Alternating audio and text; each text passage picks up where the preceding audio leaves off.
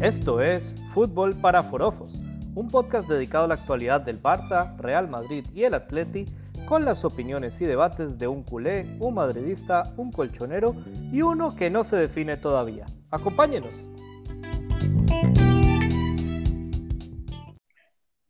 Hola a todos, bienvenidos a un nuevo episodio del podcast Fútbol para Forofos. Hoy contamos con la presencia de los tertulianos Alan Catalán, Alan Madrid y su servidor Mike. Alan Catalán, ¿cómo estás?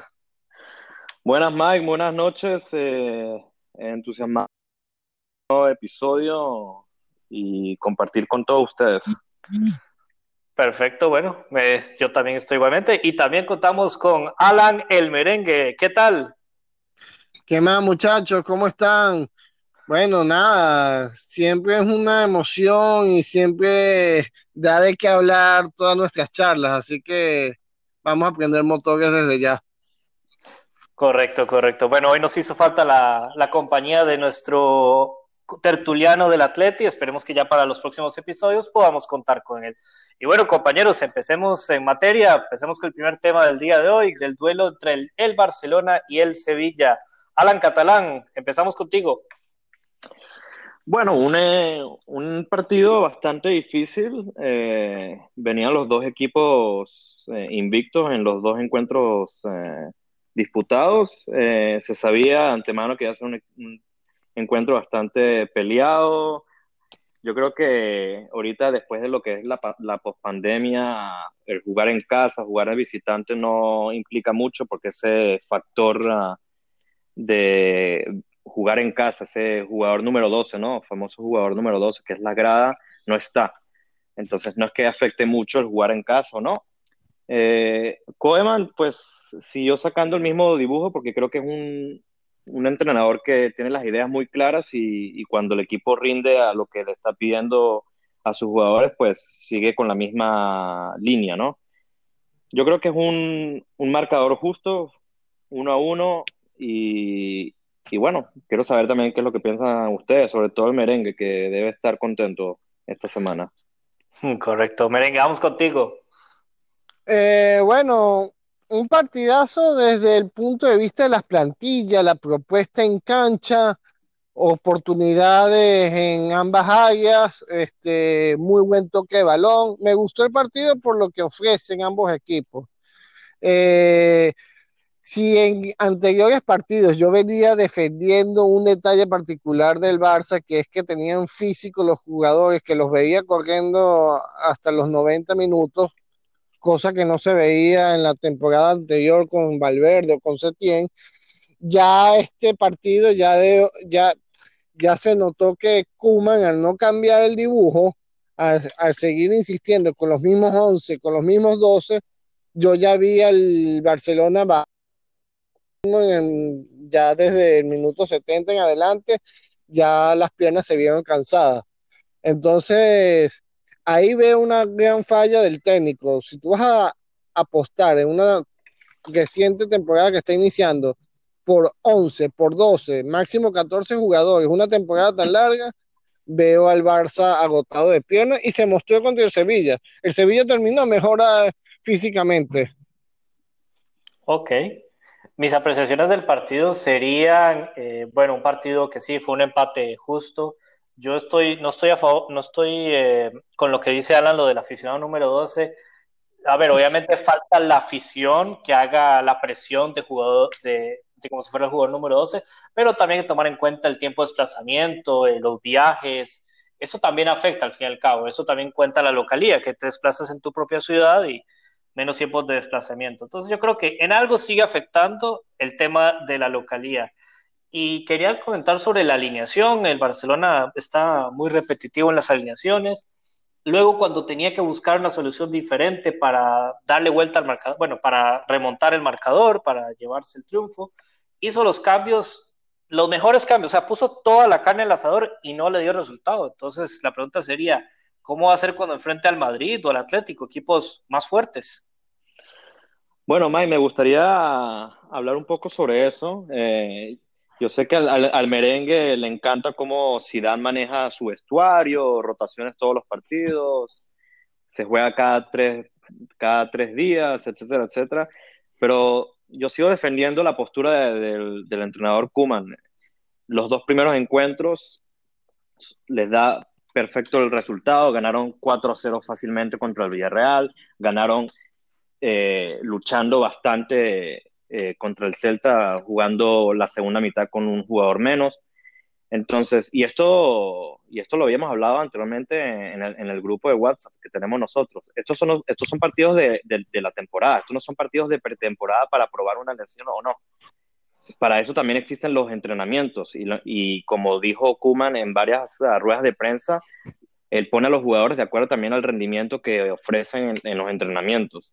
Entonces el equipo venía jugando bien pero también hay que recordar que el Sevilla no es un equipo como el Villarreal o como el Celta. El Sevilla es el ganador, actualmente el ganador de la Europa League, el que quedó también de cuarto lugar en la temporada pasada, empatado en puntos con el Atlético Madrid. Entonces el Sevilla no es uh, un equipo fácil que se le puede jugar y se le puede ganar a medio gas. Entonces, me parece que de todos modos, después, después de lo que pasó la temporada, pasada, la temporada pasada con la pospandemia, tienen cinco cambios para hacer y prácticamente los ha utilizado todos. Entonces, está bien utilizar los 11 que te están rindiendo y cuando hace falta, pues hacer cambios. Está haciendo los mismos cambios, o los cambios número 12 y 13, básicamente, fijamente, viene siendo Pedri y Trincado, que me parece excelente. Son chavales que se le tiene que dar oportunidad y seguramente cuidado con Griezmann si no viene a dar mejores frutos, porque ese es un jugador que peligra para seguir siendo titular en, esta, en este equipo. Yo creo que Trincado y Pedri vienen eh, bastante fuertes en este inicio de temporada y cuidado no le quiten el puesto inicial de, de Griezmann, que me parece que lo habíamos hablado en el podcast anterior. Sí, pero Alan, este, la lectura, no, o sea, nadie está desmeditando el rival. Sabemos que de Sevilla es un rival Champions. Y cuidado y si no pelea la Liga Española ante los demás equipos pero la lectura eh, que quiero yo recalcar es que a comparación de los dos primeros encuentros, que el Barça terminaba como un tiro, como un cohete, corriendo en el minuto 90, me pareció que contra el Sevilla, más allá de que el rival sea más fuerte, más exigente que los anteriores, me pareció que contra el Sevilla ya las piernas estaban cansados. Ese, esa es lo, la lectura que yo hago de de el seguir apostando cada tres días por el mismo 12. No quiero, no quiero con esto decir que los equipos no, los entrenadores no repitan eh, cuatro o cinco jugadores en, en, las oncenas titulares por juego. Claro que lo hace, pero siempre es bueno refrescar. A Zidane, por ejemplo, para hacer la bendita comparación Madrid-Barcelona, por cuestión de lesiones y por cuestión de probar delantero que está buscando el dibujo, el dibujo, le ha tocado poner a Jovic, a Vinicius, a Rodrigo, y son a Odegaard, tantos jugadores que han pasado desde la titular y desde la banca. Y oye, así es como se mantienen en buen estado de forma eh, los 60 juegos de, que, que hoy en día tiene un jugador profesional. Esa es otra cosa pero es que, pero es que, el, pero es que Zidane desde que está la temporada pasada en ningún momento prácticamente ha repetido 11 inicial. No es porque quiere rotar, es que no sabe cuál es realmente su 11 inicial para jugar todos los partidos. No tiene las ideas claras, o por lo menos ese es mi, ese es mi punto de vista.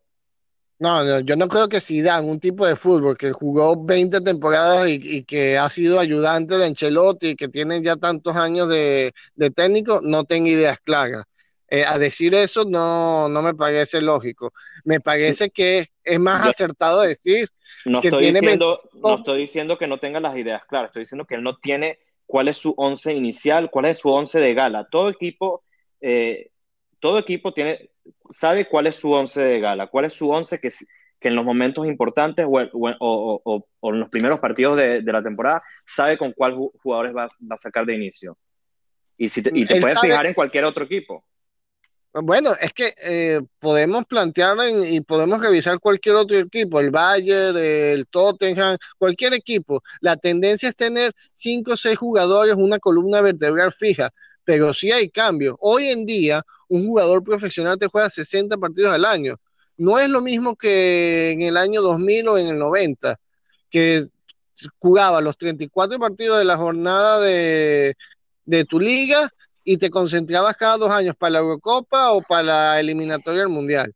Hoy en día hay naciones de liga, hay Champions de por medio, están las Copas América, están las Copas Bicentenarias que también se hizo. Hoy en día un jugador juega. Tú, tú no puedes fustigar a un jugador a jugarlo todo. No te da. Hoy en día los viajes que se están haciendo solamente en, trenes y aviones transatlánticos y después Europa Liga, Europa del Este, todos esos viajes cuentan, suman. Bueno, ah, y por, y por cierto, rapidito, Mike, eh, yo también concuerdo contigo. La localía y los viajes siguen pesando. Fíjate que contra el partido del Betis, al Madrid se le dañó el avión, se le detectó una falla. Tuvieron que viajar a una ciudad en autobús, después en esa otra ciudad coger un avión y llegaron apenas cuatro horas antes del partido. Eso oh. pesa, tener que viajar. Bueno, por supuesto. Quería darles una estadística que estaba buscando mientras ustedes se ponían a debatir, que es tan divertido escucharlos y es lo que le gusta a nuestros oyentes. Eh, a ver, yo no quiero quitarle mérito al Sevilla, el Sevilla es un equipazo, pero no es el Madrid, no es el Barcelona. Dejémonos de varas, o sea, él está viendo las estadísticas, el Sevilla en los últimos cinco años, en los últimos 18 duelos que han tenido estos dos equipos, el Sevilla solo le ha ganado dos veces al Barça. Y el Barça ayer, a ver, yo entiendo que está empezando la temporada, tercer partido, se ya viene jugando bien, pero el Barça sacó toda la carne al asador y no le pudo revertir el partido. Incluso el gol del, el gol del Barça, sin quitarle mérito a Coutinho, que se avispó para agarrar esa bola, fue un error de Jesús Navas. Pero bueno, y si quieren podemos hablar del penal no pitado, que yo quiero darle mi apreciación para que hablemos un poco de eso también, antes de pasar al, al Madrid, a una falta sobre Messi que nadie el, el Barcelona eh, criticó o reclamó, el árbitro tampoco dijo nada y siguió jugando. Para mí fue penal. Le hace una zancadilla a Messi. Sí, Alan, catalán. Eh, bueno, yo quiero hablar, eh, antes de entrar en esta polémica, y no quiero guindarle mucho en la polémica porque ya sabes que si no lo alargamos mucho en el programa, pero en, cuestión, de, en cuestión del equipo que acá, wow, acaba de decir un comentario que se me acaba de olvidar. Bueno, vamos a entrar en polémica. vamos a entrar en polémica. Yo... ah, ahorita sí me acabo de acordar. Eh, hablando de, la, de las estás hablando de las estadísticas y la historia del Sevilla y Barça, pero es que esto, lo, lo bonito de este deporte es que no hay nada, no hay nada eh, que, que sabemos que vaya a pasar. El, el, el, deporte el fútbol es un deporte que, si un equipo pequeño juega contra un grande le puede ganar. No existe un, no es una matemática que uno más uno es dos. Entonces, no se puede guiar las estadísticas de, decir que, ah, bueno, el Sevilla no es un equipo que ha hecho muchas cosas en los últimos años o, ha hecho mucho contra el Barça en los últimos años. Hay que guiar, hay que basarse en cómo viene el Sevilla jugando recientemente, porque la temporada pasada terminó hace un mes o un mes y medio y vienen, y, y, le ganaron al Inter de Milán en la, en la Eurocopa League. El Inter de Milán, que es el Inter de Milán tenía, con, el, con el perdón de, de, los sevillistas, pero el Inter Milán tiene mejor equipo que el Sevilla. Y el Sevilla aún así le supo ganar al, al, al, Inter Milán. Y no solo eso, sino también le disputó el encuentro de la Supercopa Europa contra el Bayern de Múnich. Nada más perdieron por un gol cosa que el Barcelona había perdido 2 a 8, que sabemos todos los catalanes y lo vamos a recordar por toda la vida. Entonces no podemos decir que el Sevilla es un equipo, no es un equipo grande. Y ahorita, en, en cuestión de materia de, de polémicas, eh, yo para, para mí no, no estoy, yo no creo que sea un 100% que sea penal eh, ese pisotón a Messi. Pero lo que sí me parece y lo que siempre estoy discutiendo es que el VAR en España no se mide de la misma manera que se mide con otros equipos como, como ya sabe mi, el, el, merengue, el bar es una cosa que es increíble, que sí, tienes muchos aciertos a favor de Madrid, pero es que los aciertos que eh, desfavorecen al Madrid no los ve tampoco el bar. Entonces, lo que a mí me molesta de la jugada de ayer es que está bien. A mí no me importa que los jugadores no se vayan a quejar, pero es que el VAR no está para ver si los jugadores se quejan, entonces para ver, para chequear la jugada. El VAR está para revisar una jugada dudosa. Y esa es una jugada dudosa, especialmente cuando es un pisotón dentro del área en el minuto 92. Si es penal o no es penal, yo no soy quien para juzgarlo, pero por lo menos exijo que esa herramienta se use y no se está usando como se tiene que usar. Según yo tengo entendido, el VAR eh, entra en consonancia con la decisión o el veredicto del árbitro. Si el VAR dictamina que no fue penal, no va a ir a llamar al árbitro a que vea un, una jugada que el árbitro dictaminó lo mismo que el VAR está pensando. No, obviamente que no. El VAR, el VAR si el VAR coincide con el árbitro, obviamente no le va a decir nada al árbitro. Pero es que me estás diciendo que, que esa jugada, el VAR ver la jugada en menos de un minuto y, y, no decirle nada al árbitro porque concuerde, concuerda con el árbitro. No, es que, es que, es que en esa jugada ni siquiera se, se repitió para, para, para revisarla con el VAR. ¿Sabes lo que yo creo, Alan? voy a agregar algo que no había dicho durante la conversación que tuvimos de esto antes del programa.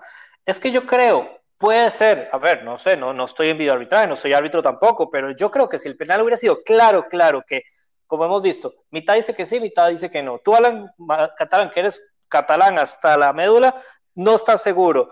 Yo creo que si el VAR lo revisa y ve que es penal, claro, fijo, yo creo que sí le hubiera podido pegar una llamada al árbitro, hey, revísate esta jugada, creo que sí hay un penal. Pero bueno, pero es que el, VAR, no llama Pero no lo es claro, porque no es claro. no, pero es que el VAR no llama al árbitro principal porque está seguro de esa jugada. El VAR hay jugadas que llama al árbitro porque le dice, mira, esta jugada es un poco dudosa, mira, mírala en, la pantalla.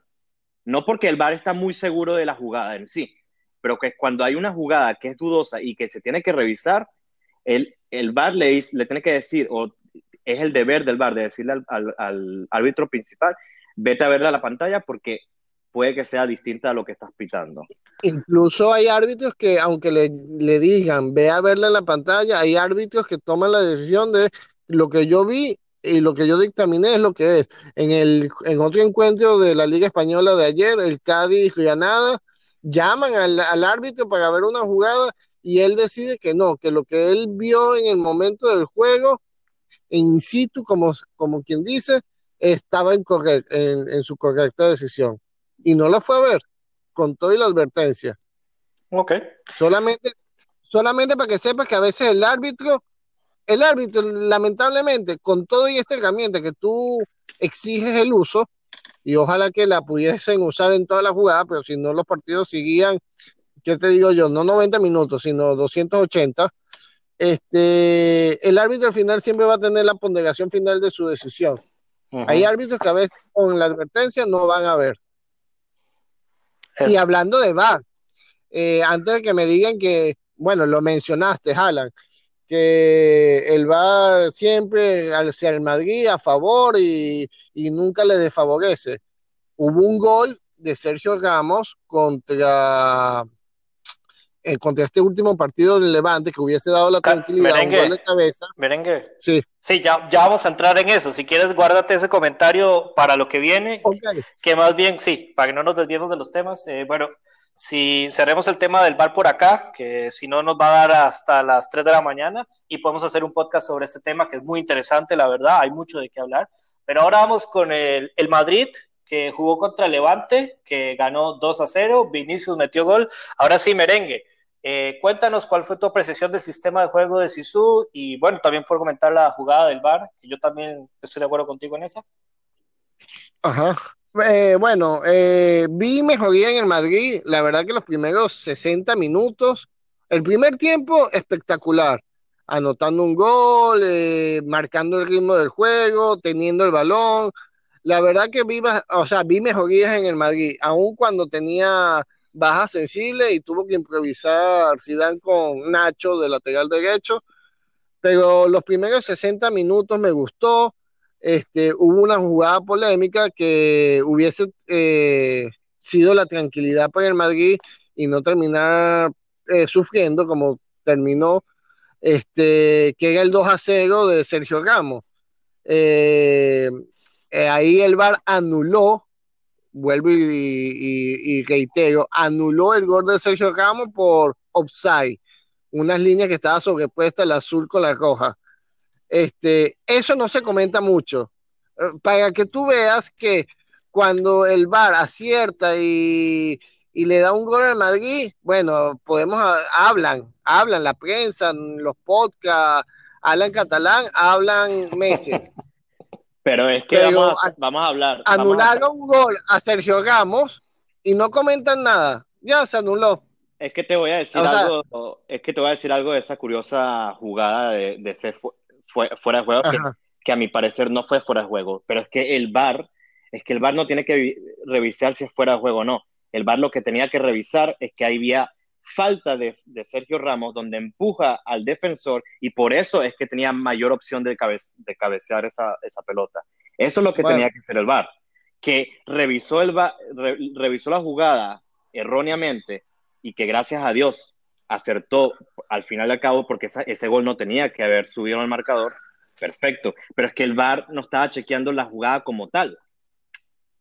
Bueno, entonces hay un problema entre tu criterio y el criterio del VAR en la Liga Española, por así decirlo. Pero lo que yo quiero traer a colación es que se le anuló un gol al Madrid tú estás diciendo que no te parece que fue offside, que fue lo que revisó el VAR, pero que sí te parece que fue falta, que no fue lo que revisó el VAR ni lo que revisó el árbitro. O sea, tú estás en, eh, o sea, es bien...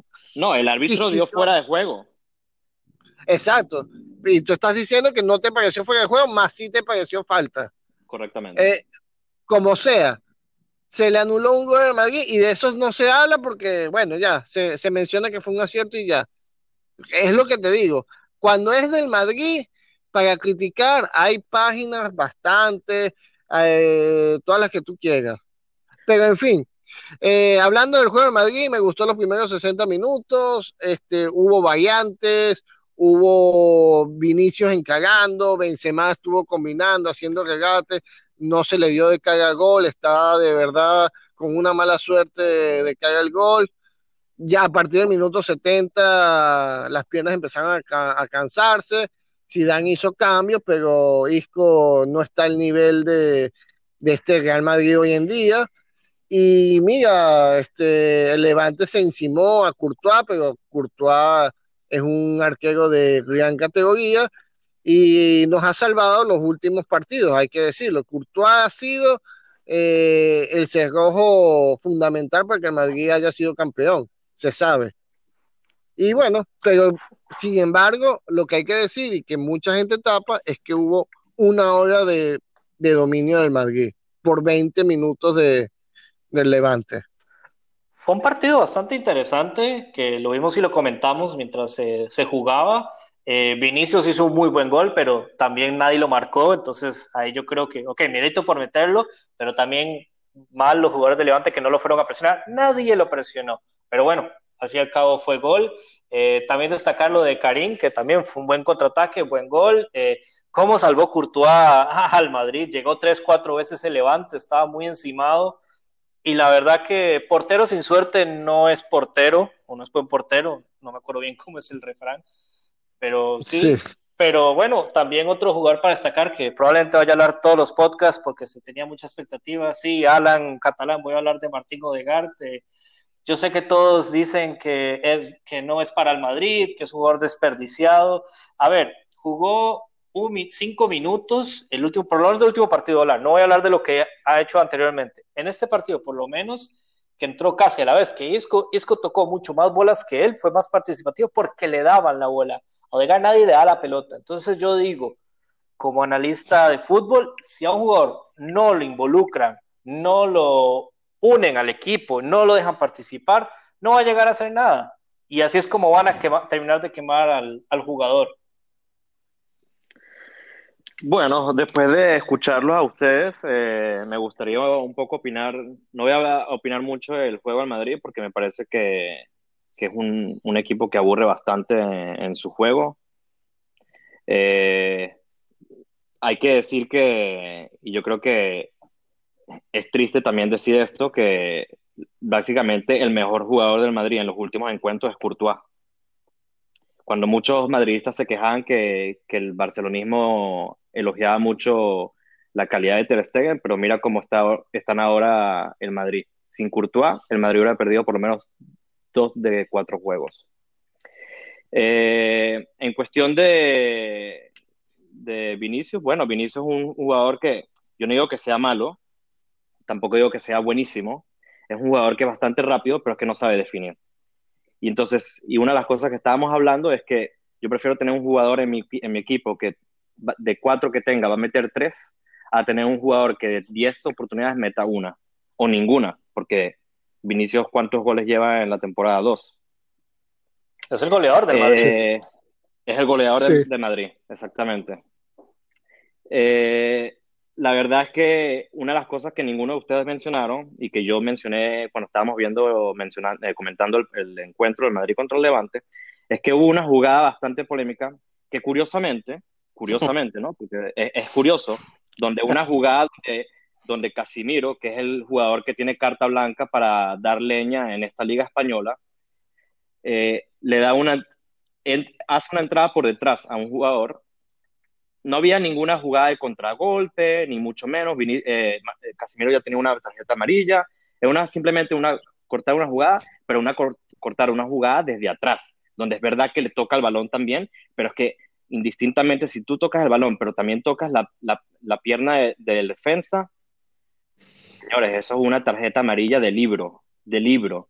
Y es que en, ningún momento, ni siquiera cuando terminó el encuentro, mostraron esa repetición. Es curioso, la verdad. Eh, simplemente eso, pues, eh, pienso que el Madrid todavía hasta, hasta ahora no se ha encontrado con ningún equipo que realmente sea fuerte. Real Sociedad no es un equipo fuerte después que se fue Odegaard. Es más, después de la, de la pospandemia, eh, la Real Sociedad no hizo nada se clasificó de, casi en, el último suspiro para la Europa League. Y era un equipo que apuntaba hasta puestos de Champions League. Y en cuestión de Odegaard, esa es mi opinión, eh, es un jugador que no es para el Madrid. Y es un jugador que es bastante bueno. Yo, a mí me gustaría que el Barça ya lo hubiera tenido. Dándole el uso que se, se le tiene que dar a ese tipo de jugador. Y ese jugador en el Madrid jamás en la vida va a triunfar por lo menos mientras que Zidane esté en ese, en ese puesto. Bueno, yo tengo que responder, Mike. Sí, por favor, por, favor. No puedo dejar Madrid como, como, lo, como, como Alan defendió al Barça con la última palabra, yo tengo que quedar con la última palabra. Dale, la voy a tener yo, la última palabra, pero dale. Ok. Este. Eh, Odegaard tiempo al tiempo. Es lo que he venido repitiendo programa tras programa. Han habido cuatro partidos, dos de titular, dos no ha sido titular, tiempo al tiempo. No se puede decir que es un jugador desperdiciado cuando ha jugado la mitad de los encuentros de titular. Este, tiene que entrar en el sistema de Zidane, tiene que Zidane saber cómo usarlo y sacarle mejor rendimiento. No es solamente ponerlo porque por ponerlo, sino el mejor rendimiento. Lamentablemente, eh, no está Kroos en el equipo y eso también hay que verlo, porque si tú pones a Kroos y a Modric, bueno, puede ser que Zidane se siente más seguro de darle a este muchachito la titularidad.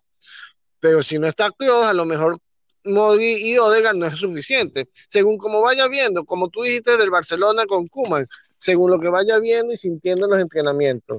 Además que habían ya bajas que resolver en, en otros puestos. Había que poner en el mediocampo lo que saben jugar. Eh, y, puso Asensio. ¿Y Odegaard no sabe jugar entonces? No, pero eh, no es que no sepa jugar, pero ya tiene un sistema, un entendimiento de los otros jugadores de cómo quiere el técnico, cómo eh, tener la posesión del balón que Odegaard tiene que aprender.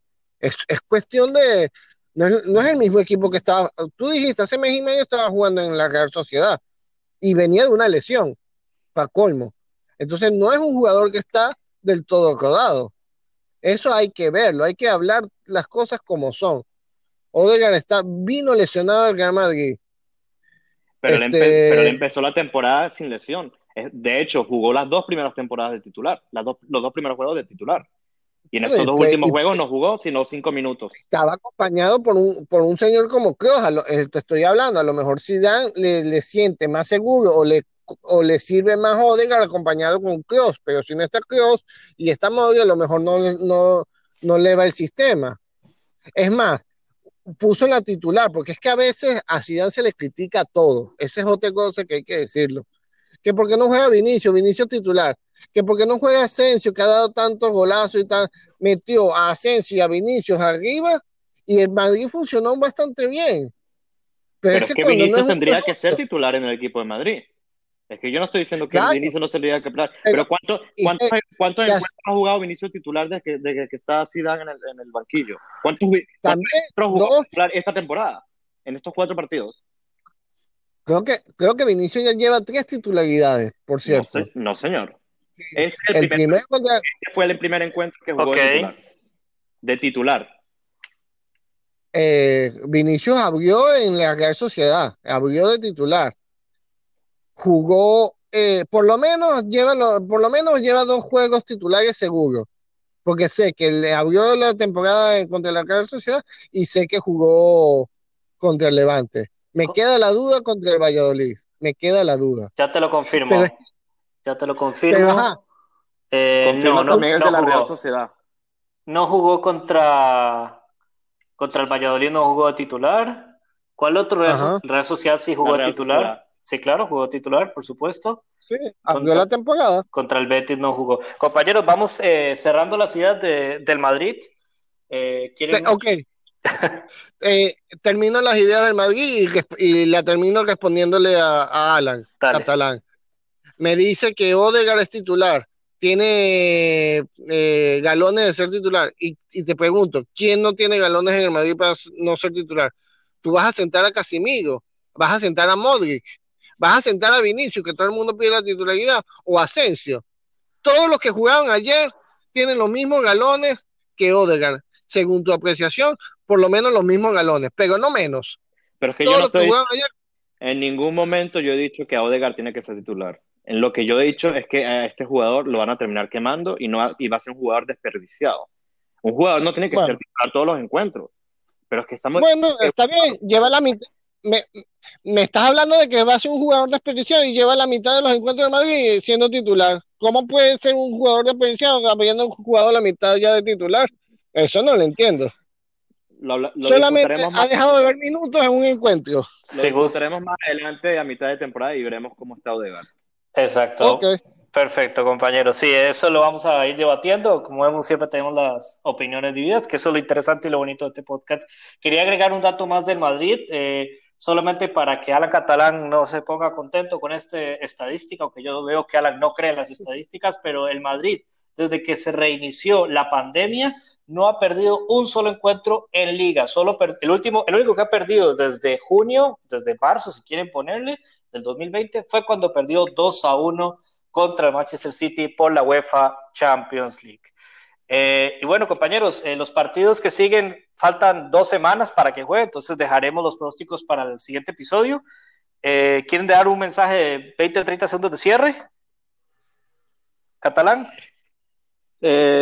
bueno, estamos básicamente en, las últimas horas para que se cierre el mercado de, transferencia, todavía no, no, he visto ninguna noticia por parte del Barcelona. Yo sé que están trabajando con las incorporaciones de Eric García del Manchester City y Memphis Depay, pero que la de Memphis Depay está muy verde, yo diría, depende mucho si Dembélé al final sale o no sale. Eh, creo que la posición de Eric García es mucho más importante que la de Memphis Depay, para ser sincero, y, y, bueno, vamos a, ver cómo termina este, este mercado de transferencias y, qué sorpresas nos van a dar. Estoy de acuerdo. Merengue, un mensaje de despedida. Mi mensaje de despedida, Mike, es que con todo y que se le critica a Zidane lo que hace, lo que deja de hacer, no ha sufrido el Madrid descalabrios como han sufrido Liverpool o Manchester United. Entonces, un, un poquito de cordura a la hora de hacer críticas que, creo que nos estamos saliendo de, la línea. Ok, bueno, perfecto. Gracias compañeros. Y con esto terminamos el episodio de hoy. Muchas gracias a todos. Espero que lo hayan disfrutado tanto como nosotros. Les invitamos a visitar nuestra página de Facebook Fútbol para Forofos, donde pueden dejarnos un like y sus comentarios para interactuar con nosotros. Esto fue Fútbol para Forofos. Nos vemos en el próximo episodio. Hasta la próxima. Bye bye. Adiós.